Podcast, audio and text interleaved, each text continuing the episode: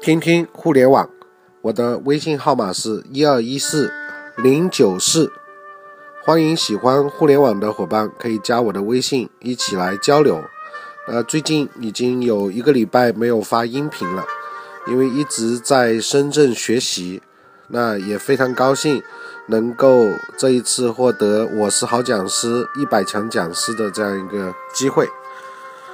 那今天呢，我们来学习一篇关于技术内容一个都不能少这样的文章。在广告信息铺天盖地的时代，只有把广告做得不像广告，让受众在没有任何戒备心理的情况下悄然接受，才能取得最好的效果。互联网行业经过几年的积累，已经拥有了海量数据，如何？让大数据的价值发挥到极致，是各行各业一直在思考的问题。DSP 啊，DSP 的英文全称就是 Demand Side Platform。那使得这项炙手可热的技术在网络营销领域踏上了落地之路，有针对性的向某几类特定人群来投放广告，广告不再是用户的困扰，而是受众需要的消息。试想，单身的你打开网页的时候，弹出一则婴幼儿用品的广告，显然会烦躁的关掉。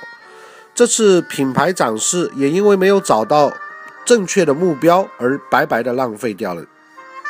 据统计，在传统广告投放广撒网的这种模式下，至少有一半的广告费都是被浪费了。那么，以 DSP 为代表的新型广告投放方式呢？利用大数据划分人群。并调用适合的广告物料来投放，不仅节省成本，还能够起到良好的宣传的效果。网络广告公司借着大数据的东风，迎来了自己的春天。技术驱动时代变革，但引领时代的永远是思想。在这个广告信息铺天盖地的时代，只有把广告做的不像广告，让受众。没有任何的戒备心理的情况下，悄然接受，才能取得最好的效果。这就需要技术和创意的支持，让广告变成消费者乐于接受的内容，变成对消费者真正有用的这个信息。我们来看看第一个观点：技术引领未来。技术在网络营销领域正占据着越来越重要的地位，而 RTB 就是技术派网络营销的典型之一。随着不断的发展，技术在未来的网络营销中会占据越来越重要的地位，并逐渐能得到所有广告主的认可。除此之外，还有什么因素会影响网络营销的未来呢？现在的技术派技术派言必称大数据，大数据的爆发有目共睹，但如何真正将大数据落实，却是业界仍然有待探讨的问题。很多专门做大数据的媒体工作者，也不过是车轱辘话来回去。未必真正了解，但广告业对于精准投放孜孜不断的追求，让大数据在网络营销领域真正踏上了落实之地。从美国到中国，RTB 日渐成为网络广告市场的必备之物。数据的积累带来指向的日益精准，广告对于用户来说，不再仅仅作为一个品牌混混脸熟的工具，而广告主也是网络技术公司的引导下逐渐的入道。在互联网刚兴起的时候啊，广告的作用更多在于品牌的传播，这是传统媒体广告的遗留。其实，在门户当道的互联网形态下，广告无论是广告主还是广告公司，都很重视广告的位置和形式。位置上就是首页、首屏，形式则是越大越醒目越好。而现在，随着媒体多样化，特别是在移动互联网的发展，媒体形式不止于门户，社交媒体、视频网站，包括手机网站，都成为了人们关注的目标。这样一来，原来的粗放型就不再合适了。广告也需要技术支持，从购买媒体向购买受众进行过渡。而作为广告的直接目标，消费者的文化、经济、社会背景，都是广告公司需要关注的对象。这也是很多美国的 4A 公司进入中国要与国内公司合作的原因，而广告公司在具体操作中也积累了丰富的经验。很多专注于垂直领域的网络广告公司更是积累了大量的数据，这为其投放的精准度啊提供了很好的保障。MediaV 的 COO 郑晓东就指出，在拥有了检测数据之后，在客户允许的情况下，广告公司可以掌握消费者浏览的数据，借此在以月为周期的时间范围内，消费者关注更多的、较多的网络产品可以得到关注分析。同时，通过对于人群的覆盖，特别是与媒体和电商的合作，MediaV 可以了解到消费者的关注点，并可以看到这个人群，把这个数据进行整合。有数据指出，中国百分之八十的广告按天购买。而通过技术的支持，自动生成的创意可以把精准实时的数据推广到全全网。郑晓东表示，如果如此呢？这样的话，客户按天购买或者是按 CPI，广告技术公司都可以通过技术使其具有更好的效益。同样，专注于汽车垂直领域的新意互动。也是以自身多年在这一垂直领域的专注为基，为客户开发新的产品。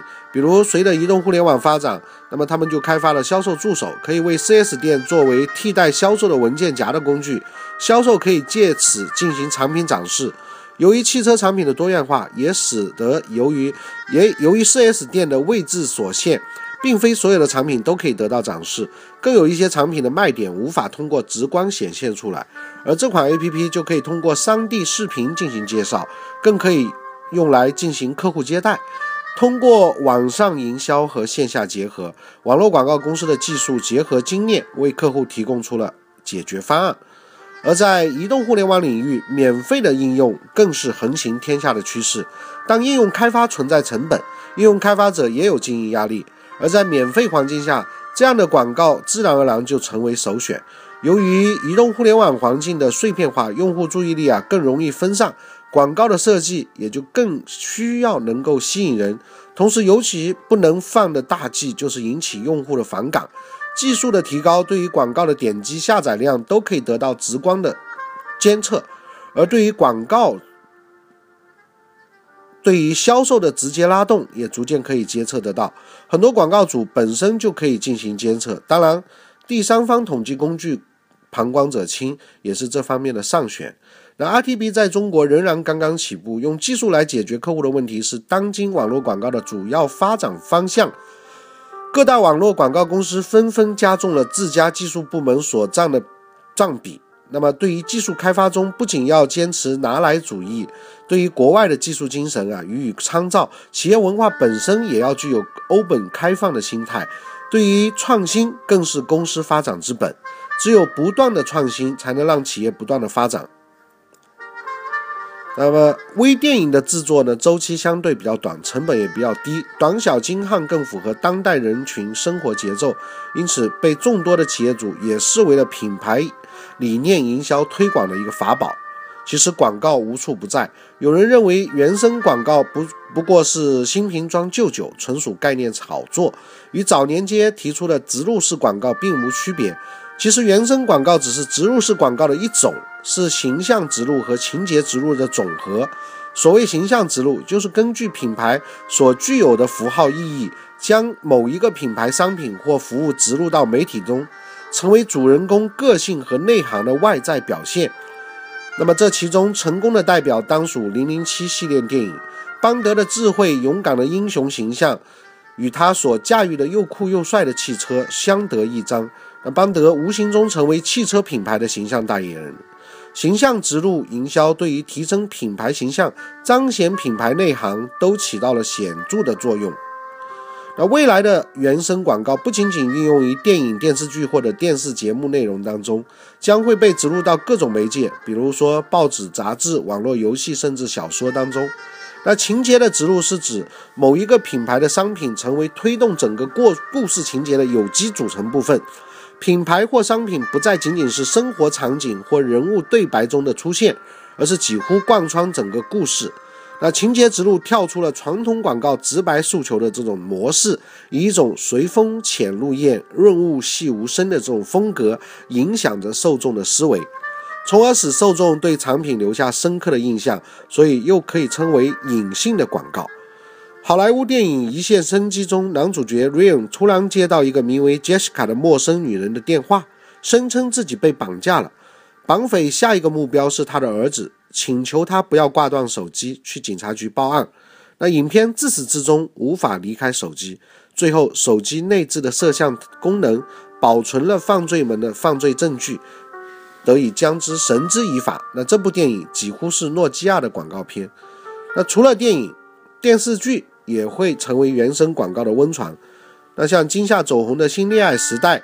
使得全程赞助该剧的东风风神品牌广泛曝光。那剧中女主角邓小可是一个刚毕业不久的单纯大学生，在东风风神公司里学习、成长、恋爱。该品牌贯穿剧情始末，无独有偶，近期热播的电视剧《老有所依》中的刘涛所饰演的江木兰离职后加入了网上超市一号店，成为一号店华北仓储运营中心的经理。工作和生活都从此向安稳美好转变。显然，未来的原生广告不仅仅运用于电视、电视剧、电影和电视节目内容当中，将会被植入各种媒介，像报纸、杂志、网络游戏，甚至小说。那凤凰网全国营销中心总经理付巨人认为，新文化是未来原生广告营销的趋势。也是营销的最高境界。用户对于新闻有很强的关注度和认可度。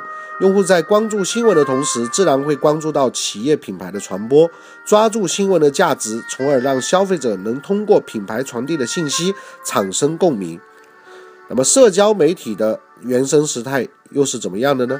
据国外媒体报。报道，未来几年原生广告将迎来繁荣发展期。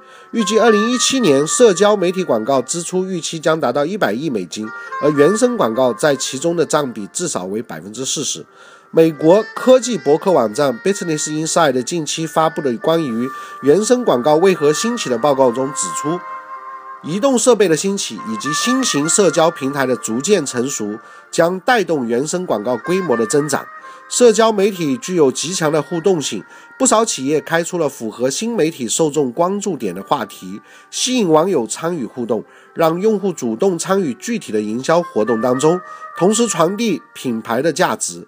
以今年微博上玩的火热的几个话题为例：小脸争霸赛、炫富大赛、长腿大赛、炫富。炫富裕的富啊，炫富大赛等互动话题，都是从受众关注的热点出发，植入产品或品牌的性能，吸引了不少微博粉丝的关注和参与。那么，由手机厂商 HTC 官方微博发起的小脸争霸赛的创意点，在于其新上市的大屏手机，从而引申出大屏显脸小。大屏显脸小的话题，并与网友喜欢自拍的特点结合起来，形成了发布微博晒图的互动活动。那这个活动在发布当天的半小时之内就吸引了将近一千人次，不少粉丝还利用修图软件将自己的图片进行再创作，发布了不少笑点、搞笑、雷人的照片。参赛内容演变成了亮点创意，再度吸引了众多粉丝及微博大号的关注。而 HTC 此举在赚足了曝光率的同时，扩大了新产品的影响范围。HTC 与粉丝亲密互动，也成功塑造了品牌亲民的形象。那近期呢，艾瑞的一则分析报告显示，原生广告在整个社交媒体上发展的潜力巨大。预计到了2017年，原生广告年复合增长率。其增速将比传统展示广告的增长率高出百分之四十五。与其说原生广告依附社交媒体，倒不如说社交媒体自身已经进入了原生时代。那么接下来我们来看看微电影当中的营销价值。移动互联网的发展，除了成就了社交媒体之外，也成就了微电影。微电影是保留传统电影视听特传播特点的同时。有着独特的传播优势，它制作的周期短、成本低、短小精悍，更符合当代的人群生活节奏，贴近普通的大众，因此被众多的企业视为品牌理念营销推广的法宝。微电影的兴起还得益于其巨大的营销空间。首先，微电影由于形式灵活，更容易深度植入或定制。那么其次呢？虽然微电影播放的时长短，但是其数量繁多，内容丰富，所以能够产生较高的流量、浏览的页面数，也就是我们通常说的 PV。那实际上，某些微电影虽已然是一部广告片，迅雷看看热播的《女人公敌》就是聚美优品和盒马家品牌的深度植入。迅雷看看副总裁金辉表示，将来将会针对某个企业品牌定制微电影。借助于互联网、移动互联网传播的微电影，犹如病毒一样，将会在极广的范围内形成宣传的效果。业内人士更愿意将微电影看作病毒视频，借助大众网民、社交媒体以及移动智能设备主动来传播。用户看完之后，微电影视频之后呢，如果愿意转发、评论或者分享，那这种影响会快速的复制传递。到数以万计的受众当中，那么这篇关于我们说的技术和内容一个都不能少呢。主要的观点一个来说就是技术推动的我们现在的在互联网的广告上面，它的精准度随着 RTB 跟 DSP 的这种变化呢，会更加的有效，也就是不会随着运用技术的方式把广告呈现给真正想要的人的面前，避免了过去的撒胡椒面这样的。不精准的一种操作的方式。那么另外一个趋势呢，就是越来越多的一个广告都会有像我们谈到的呃微的这个方式。那么广告的趋势里面，这篇文章最主要提到了两种，一种呢就是我们谈的原生广告。那原生广告在 SNS 的这种社会化媒体当中会有特别好的传播性。那么另外呢？还有一个就是自然而然是微电影。那微电影其实我们以前很早就会已经在用一些微视频，只不过微电影可能投入制作会更加精良一些，但都核心都是因为这样的多媒体的素材，也就是传播源，它的表现形式更加的丰富，那么更容易跟我们的网友进行互动，引起转发，也就是它这个病毒更容易引起这个传染。啊，比相比于文字，那它会有更好的效果。